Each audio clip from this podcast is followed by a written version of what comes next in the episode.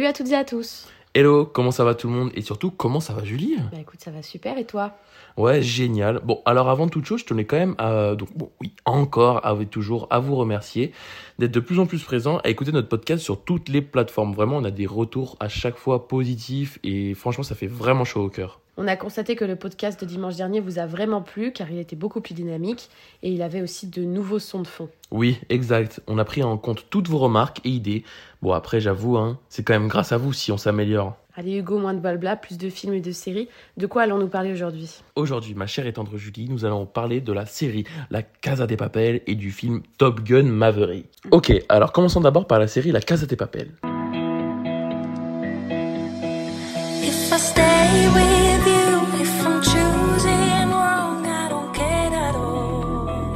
La Casa des Papel est une série télévisée espagnole réalisée par Alex Pina et diffusée pour la première fois entre le 2 mai 2017 et le 23 novembre 2017 sur la chaîne Antena 3 en Espagne. Oui, alors avant que cette série ne soit rachetée par Netflix fin 2017, elle était uniquement diffusée en Espagne. Et le pire dans tout ça, c'est qu'en Espagne, c'était un énorme flop. Oui, c'est exact, et j'ai même envie de dire heureusement que Netflix l'a racheté. La Casa des Papel compte donc 7 parties au total, avec 2 parties diffusées d'abord sur Antena 3 et ensuite 5 parties diffusées sur Netflix. L'histoire se déroule en Espagne, plus précisément à Madrid. Un homme surnommé le professeur met en œuvre le plus grand braquage jamais réalisé.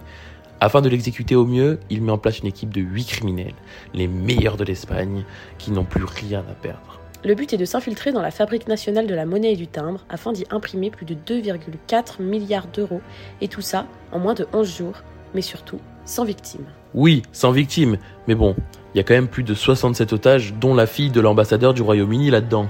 Et oui, bah c'est le professeur qui fait les règles, un peu moi. Ouais, j'avoue. Mais attends, c'est pas tout. Lors de la deuxième saison, composée des parties 3, 4 et 5, le professeur reprend un projet imaginé par un membre de sa famille avant le premier braquage. Ah oui, c'est vrai ça. Je me rappelle que le but était d'infiltrer la Banque d'Espagne pour voler plus de 90 tonnes d'or. Ouais, c'est vraiment un ouf le professeur. Mais grave En plus, le casting est trop bien. On a Ursula Corbero en Tokyo, Alvaro Morte qui interprète le professeur, Pedro Alonso qui joue Berlin. Oui, on a aussi Itziar Intunio en Raquel Murillo, Miguel Herran en Rio, Jaime Lorente qui interprète Denver, et surtout en fait Miguel Herran et Jaime Lorente, on les voit également dans la série Netflix Elite.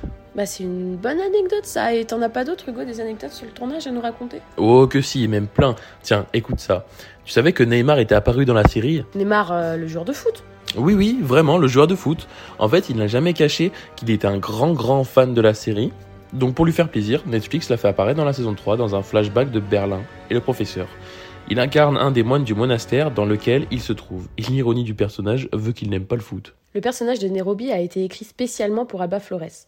En fait, dans la première version du scénario, le personnage n'existait pas. Et dès lors que les scénaristes se sont rendus compte qu'un seul personnage féminin, Tokyo, ne suffisait pas, Alex Pina a décidé de créer ce nouveau rôle. Mais du coup, en fait, j'ai pas compris pourquoi il était spécialement pour Alba Flores. Bah parce qu'en fait, Alex Pina avait déjà travaillé avec elle dans une autre série nommée Derrière les barreaux, et du coup, il a directement pensé à elle. Et personnellement, je trouve que c'est un très bon choix. Et toi, tu savais que chaque épisode était écrit pendant le tournage? Mais comment ça, pendant le tournage? Il y a tellement de retournements de situation que c'est impossible qu'il ait pas tout prévu à l'avance. Ah si si, je te rassure. En fait, les scénaristes, ils écrivent les scénarios pendant le tournage pour que ça puisse leur permettre de mieux s'adapter aux situations et pour qu'ils puissent prendre des bonnes décisions pour la suite de l'histoire. Alors là, bravo à eux. Bon allez, une petite dernière pour la route. De base, tous les personnages, et pas seulement Berlin, devaient être gravement malades.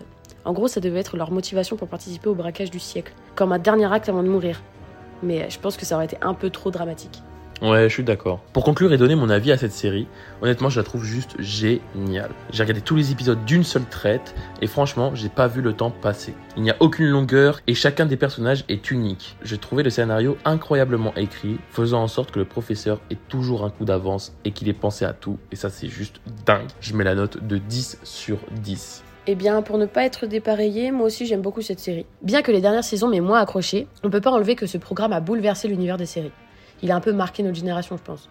Et ce que je préfère dans le scénario, c'est la justesse des scènes rétrospectives. C'est ce qui donne euh, le rythme, ainsi que les impressions que tout est toujours calculé. En bref, donnons-leur un neuf. Place à Top Gun Maverick.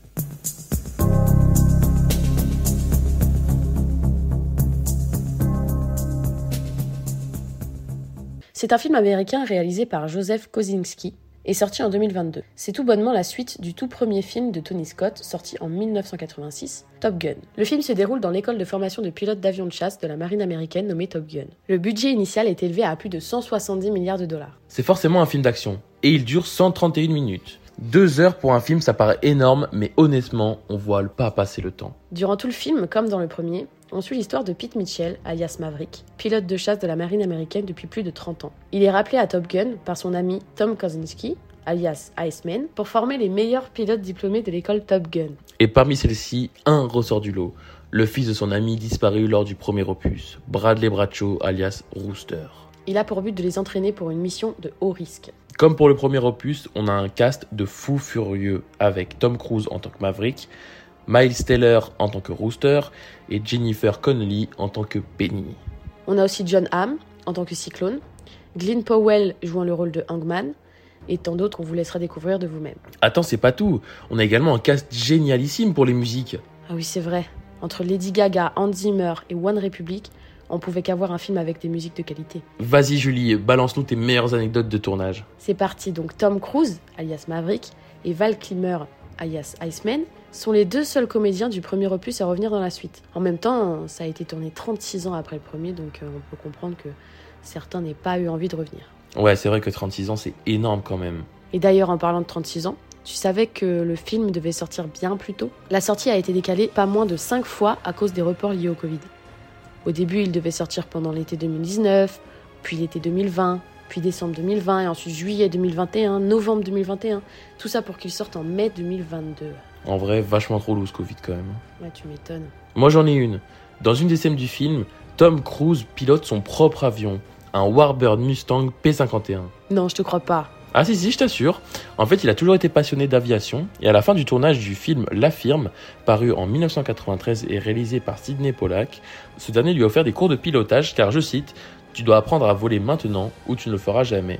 Et je sais que c'est l'une de tes passions, alors fais-le. Ah oui, quand même. Mais ça a dû lui prendre une éternité pour apprendre à piloter. Eh bah figure-toi que non. En fait, il a tellement été fort qu'il a appris à voler en seulement 6 semaines. Attends, moi j'en ai une dernière. Les jeunes recrues du film Top Gun Maverick ont été obligés de suivre un entraînement très poussé de 5 mois avant de pouvoir encaisser le tournage de toutes les séquences aériennes et les jets provoqués par les manœuvres de leurs pilotes. En vrai, ça devait pas être facile, hein. Chapeau bas. C'est autour des avis? Alors pour commencer, il faut savoir que je suis une énorme fan de Tom Cruise. Et j'ai vu le premier Top Gun une bonne trentaine de fois.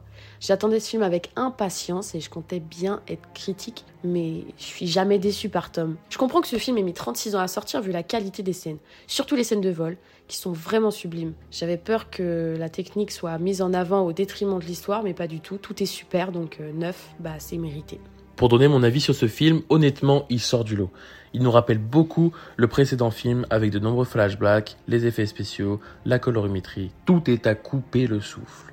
Les bandes son sont fidèles au premier, même 30 ans après la sortie. Honnêtement, je mets la note de 9 sur 10. Merci à tous de nous avoir écoutés et à dimanche prochain. Merci beaucoup, à dimanche prochain.